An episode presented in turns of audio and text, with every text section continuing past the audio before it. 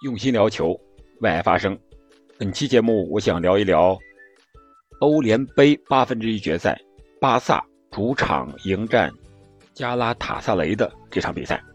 这里是喜马拉雅出品的《憨憨聊球》，我是憨憨。这场比赛最终的比分是零比零，但是从整场比赛的过程和内容来看，巴萨是完全占据了场上的主动，也是始终。掌控着比赛的节奏，但是巴萨为什么没有攻破球门呢？我们今天主要聊一聊这个问题。巴萨还是传统的四三三阵型，当然，哈维在本场比赛也是进行了人员的轮换啊，因为我们都知道，巴萨今年的首要任务是联赛能够保证前四，能够下赛季进欧冠，而在欧联杯上能走多远，是一个自然而然。顺水推舟的这样一个事情，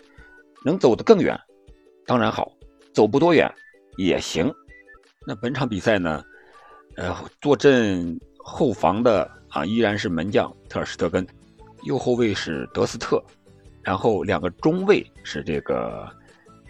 阿劳霍和加西亚，然后左边后卫是这个阿尔巴，他也是本场比赛的场上队长。三中场拖后的后腰是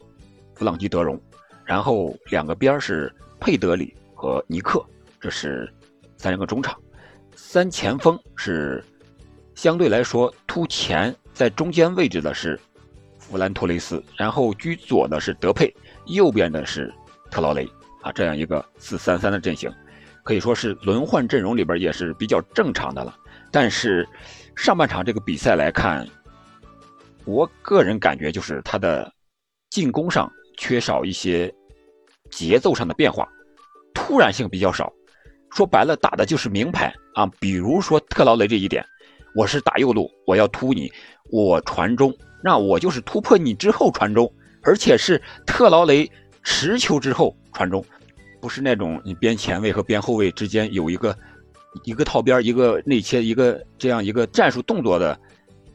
传中啊，打法呀，他没有啊，直接就是把球直接交给特劳雷，特劳雷你在前面给我冲去吧，冲到啥样你传出来就行了，也没有这个后腰或者是前腰和边路的这样一个打身后的这种传中，然后再打回来也没有，直接就是特劳雷的一个传中。但是本场比赛我们真是感觉特劳雷这个球员突破猛如虎，传球是真没谱，他突破成功次数很多啊。有这个下底的传中的，有这个内切的传中，也有打门的，但是几乎都没有传好啊！他为什么说传球没谱呢？一个是落点不好，队员抢不到，都让后卫给争到了；再一个是距离太长，他基本都是在边线附近突破啊，突破完了，趟到底线之前，然后来一脚传中，传到哪算哪；再一个传中的速度有时候是偏慢的。有时候又偏快，有点抡的射门那种感觉啊，所以让队友不是很好处理，也接不到这个球。再一个，他突破的方式是相对单一的，这边就是名牌，巴萨就是打特劳雷这边，但是怎么打呢？你特劳雷一个人去发挥，没有其他队友和他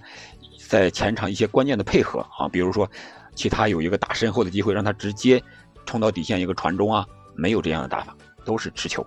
啊，这是在右边路，巴萨打法比较单一，然后整体打法上，在中路打的相对来说也比较少，有几次想打中路，但是弗兰托雷斯显然他这个身体作为中锋他是做不了球的，啊，身体相对来说是比较薄弱，让后卫一顶给顶出来了，还没等你做球呢，你就倒了。然后德佩那边有几次打门，还有一次任意球的机会，呃，但是也没有形成真正的射门的威胁，啊，就是。打在球门范围之内有那么一两次啊，但是本场比赛外租到加拉塔塞雷的巴萨的以前 B 队的门将刚升上 A 队的啊，这个门将叫这个佩尼亚，呃，发挥的不错，有几次扑救。然后就是巴萨的中场这一块感觉传球是中规中矩，传威胁球、身后球、过顶球不是很多，缺乏创造力，而且相互之间前场和中场这个配合呀。相对来说比较生疏，失误比较多，所以在下半场刚一开场的时候，前中后三条线，巴萨都换人了，哈维调整的很早，啊，刚一开场就调整，呃，把登贝莱换上啊，换下了这个呃左边的呃这个弗兰托雷斯，然后让布教授又上了，换下了这个尼克，然后让皮克上，换下了阿劳霍。这可能有一些是相对来说是人员的轮换，但是三条线同时换，呃，这个还是很少见的。一般是换前锋啊，要不换中场呀。三条线，一条线换一个，这个确实是哈维不一样的地方。但是进攻的起色并不是很多。下半场，巴萨是主打边路，两个边都打，但是重点还是特劳雷这一边，但是他还是中间没有解决强点的问题。登贝莱上场，德佩打到中路。我们知道德佩他不是头球型的队员，他更喜欢脚下拿球，他打边路我觉得更好一些，没有问题。但是让他打中路强点，确确实实在身高上也好，还是和后卫相比有一些差距。随后巴萨又换上了奥巴梅扬，一个正印的中锋，但是中间也没有捞到什么机会，就是这个传中的质量问题啊，是一个大问题。再一个打法，还是刚才我们讲的，在禁区之内没有解决好渗透的问题。中场缺少一个以前的哈维或者说伊涅斯塔的这样传球的一个组织者，随后又换下了特劳雷，让登贝莱打到右边，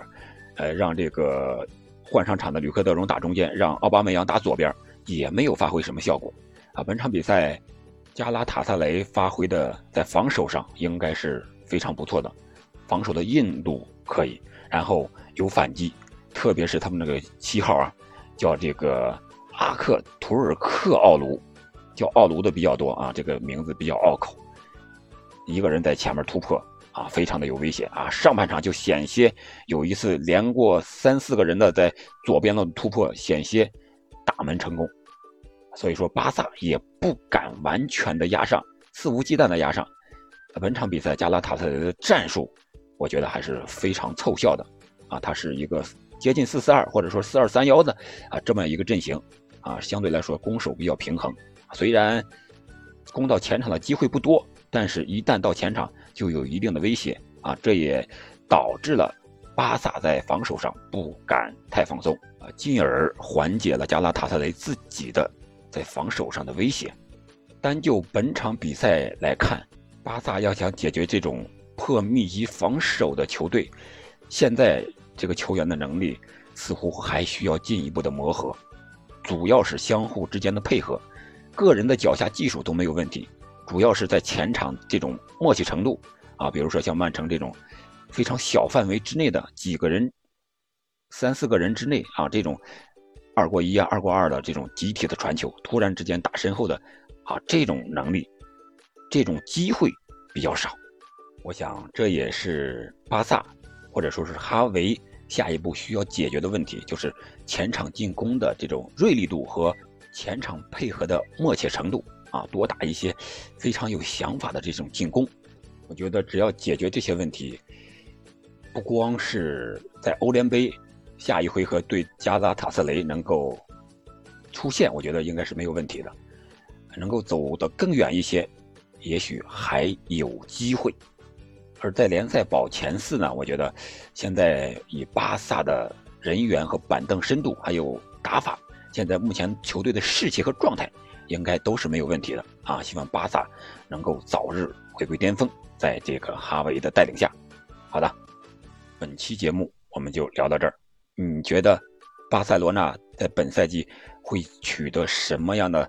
成绩呢？包括联赛，还有在杯赛上。欢迎您在评论区留言，我们下期再见。